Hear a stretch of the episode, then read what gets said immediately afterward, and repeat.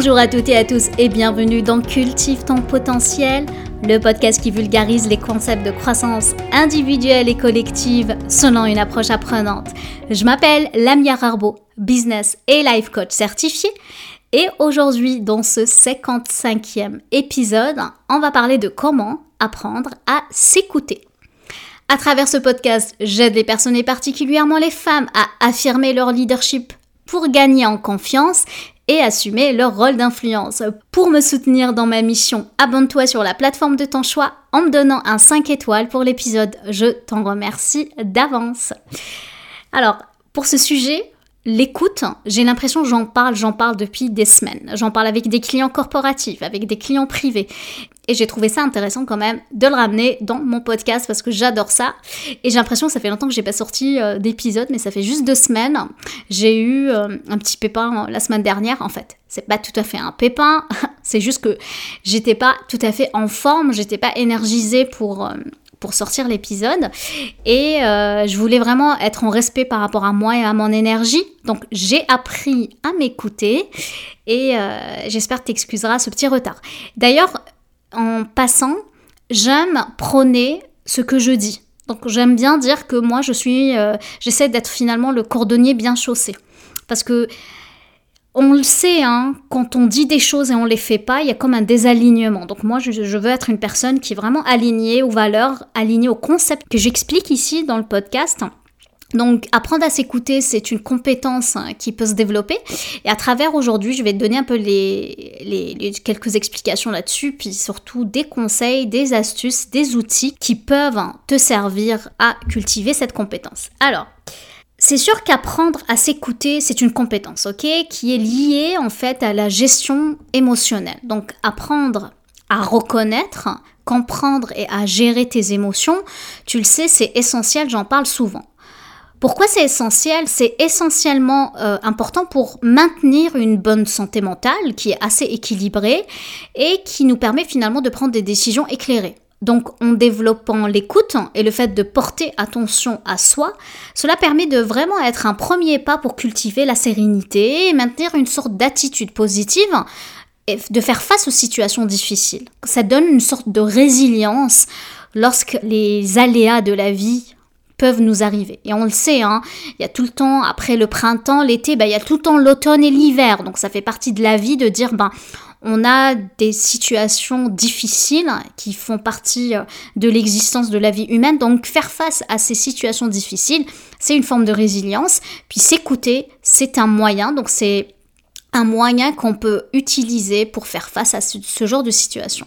Donc en fait, pour cultiver d'ailleurs son potentiel et, même euh, surmonter le doute de soi. À mon avis, c'est essentiel de développer les compétences d'apprendre et, l'idée d'apprendre sur une base bien sûr régulière, ça nous permet d'avoir une sorte d'ouverture hein, à de nouvelles expériences. Ben oui, c'est ça qui va permettre de renforcer la confiance en soi et ce qui nous permet en fait d'atteindre son plein potentiel. Donc le développement des compétences, c'est quoi? En fait, le développement des compétences, puis peut-être que j'expliquerai ça dans un podcast 100% euh, formation, mais pour moi, il y a trois niveaux, donc trois jonctions sur trois choses. C'est le savoir, donc il faut apprendre quelque chose au niveau euh, presque théorique, hein, c'est la connaissance de quelque chose.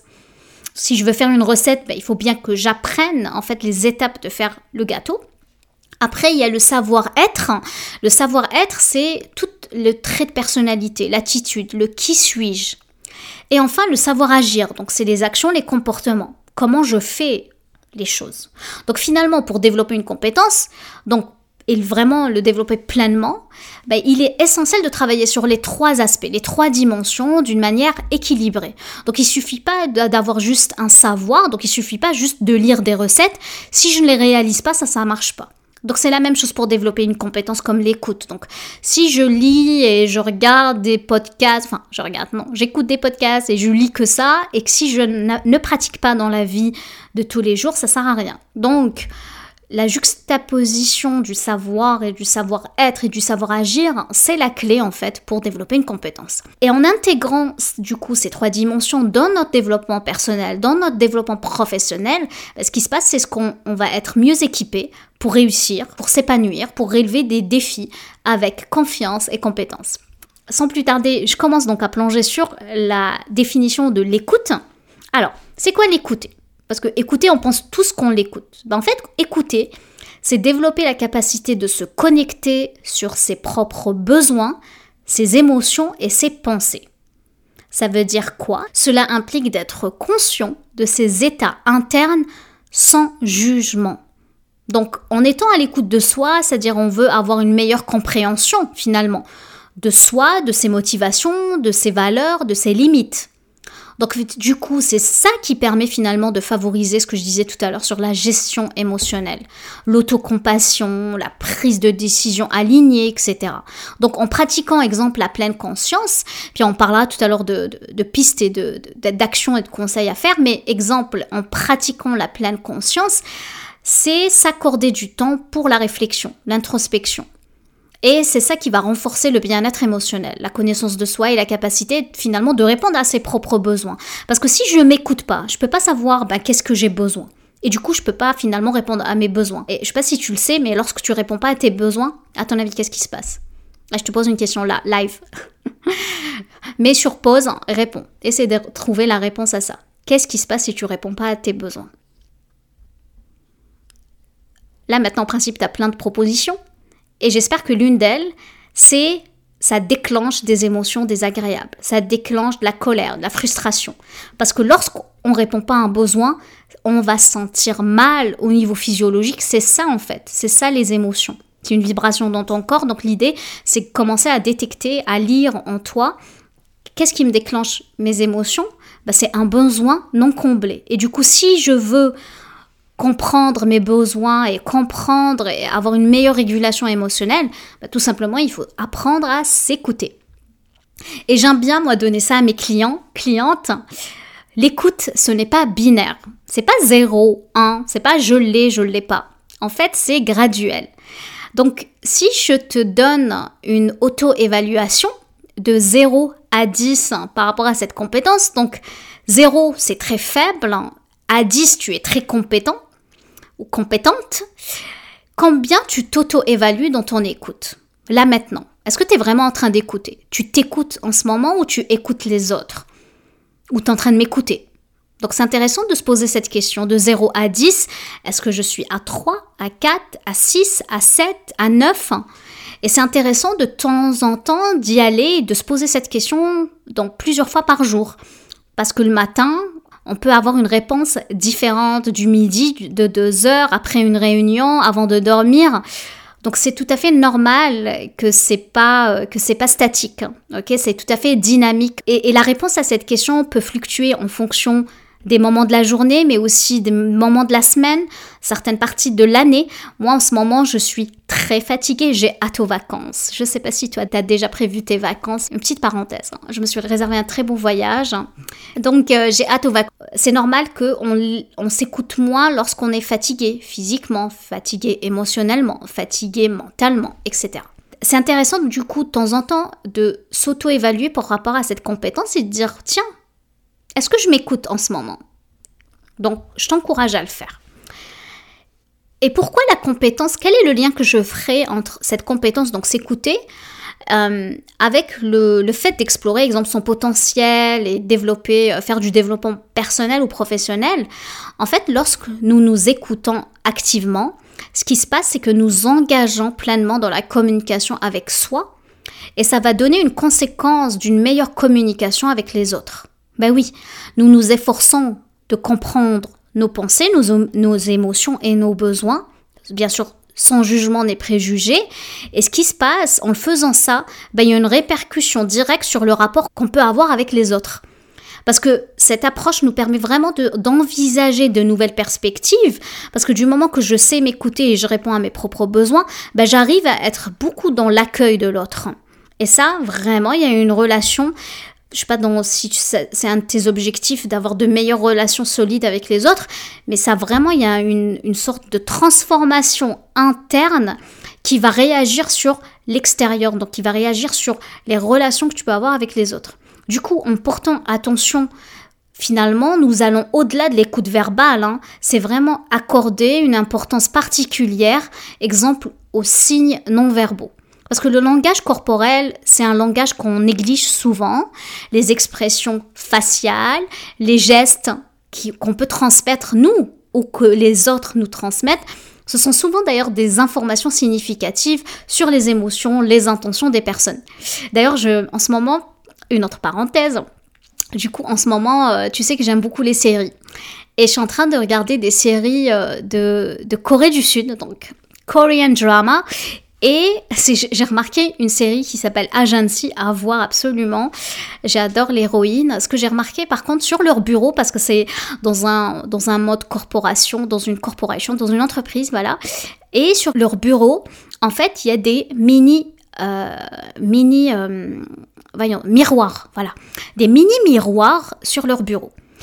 Et j'étais en train de me poser la question, mais pourquoi? Why? Pourquoi ils ont des, des mini miroirs sur leur bureau? Et là, je me suis rendu compte de quelque chose, au-delà de, vérifier si on a de la salade entre ses dents. Je pense que c'est pas mal euh, intéressant.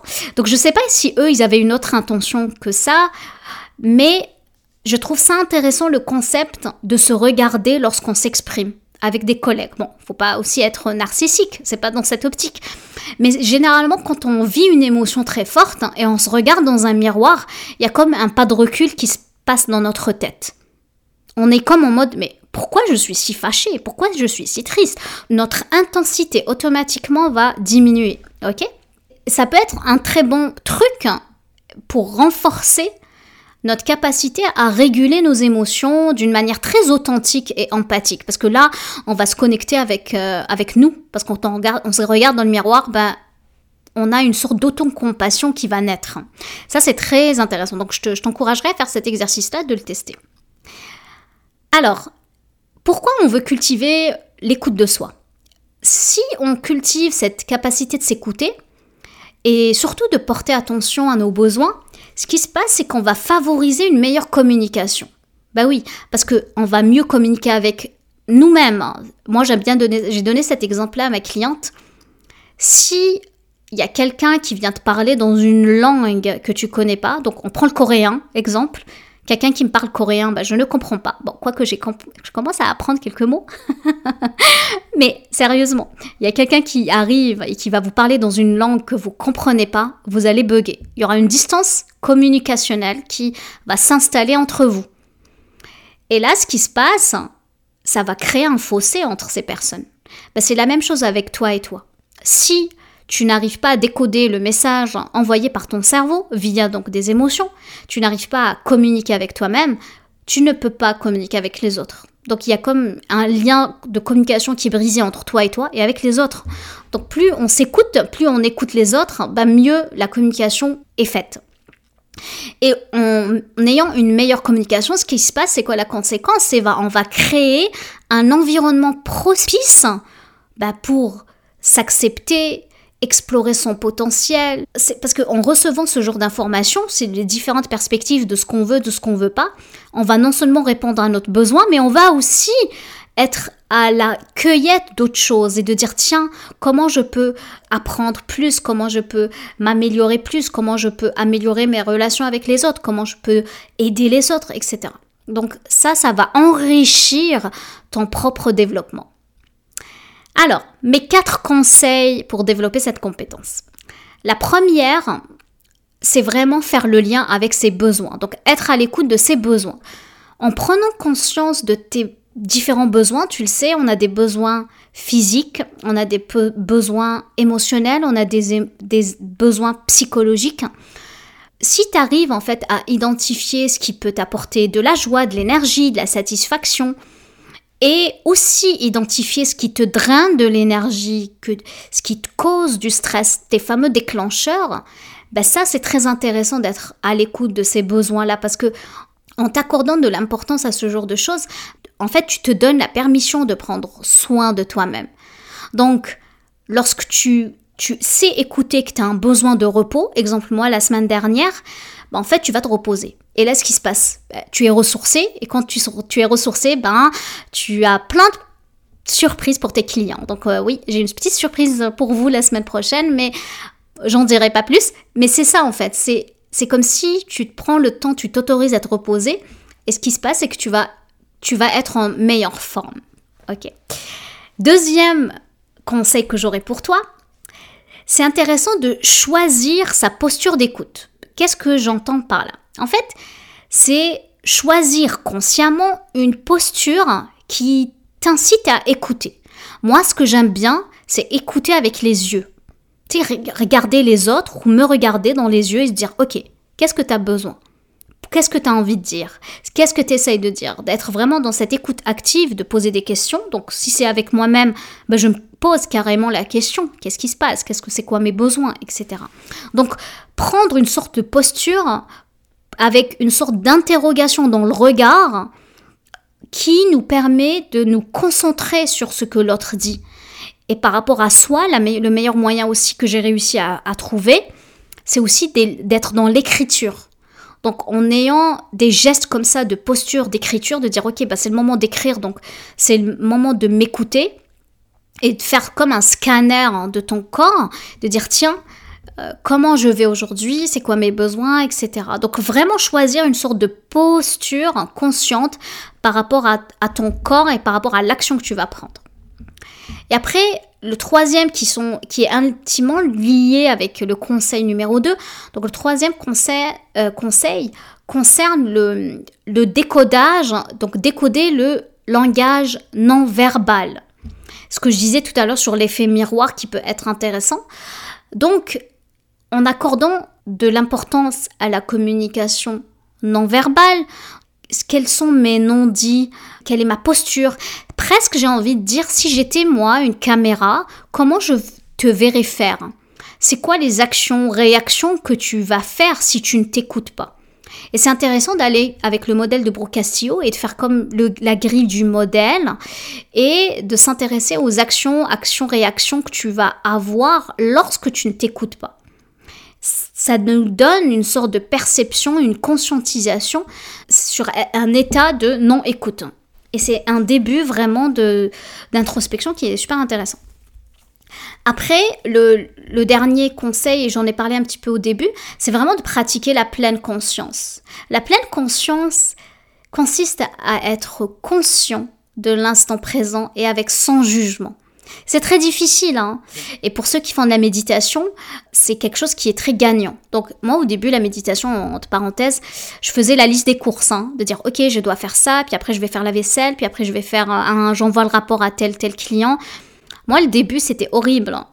parce que c'est pas évident de faire, d'avoir cette distance-là avec ses pensées. Mais en pratiquant la pleine conscience, qu'est-ce qui va arriver? C'est que tu vas développer une plus grande attention et une meilleure écoute. Parce que tu es vraiment l'instant présent. Il n'y a rien qui compte. Il y a toi, ton cœur, ton corps. Euh, il y a une sorte de déconnexion aussi avec la réalité. C'est ça qui est intéressant. Et plus tu le fais régulièrement, plus tu vas trouver ces moments où tu vas te concentrer pleinement sur tes propres pensées tes émotions et tes sensations physiques, bah, mieux tu vas connaître finalement ces fameux besoins. Parce que le premier conseil que je t'ai donné, il a l'air facile, mais c'est pas évident de connaître ses besoins. Par contre, si tu utilises donc ces quatre conseils euh, ensemble, et c'est ça qui va te permettre de les renforcer, ok? Donc, euh, donc vraiment, essaye, fais le test, ce qui permet de cultiver une meilleure compréhension de toi-même et finalement de devenir plus attentif à tes besoins.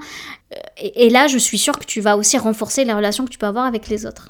Donc, ce que je veux que tu retiennes par rapport à cet épisode, c'est que plus tu t'entraînes à te connecter à tes besoins et être attentif à ton être intérieur, plus tu seras en mesure d'ailleurs de prendre des décisions alignées avec ton bien-être et de développer une relation de bienveillance et de compassion avec toi-même. Donc, je vais m'arrêter là. Je te remercie de m'avoir écouté. J'espère que tu as eu autant de plaisir à écouter mon podcast que j'en ai à le créer. Sur ce, je te laisse cultiver les graines. Prends soin de toi, je t'embrasse, passe une excellente semaine et je te dis à vendredi prochain. Ciao ciao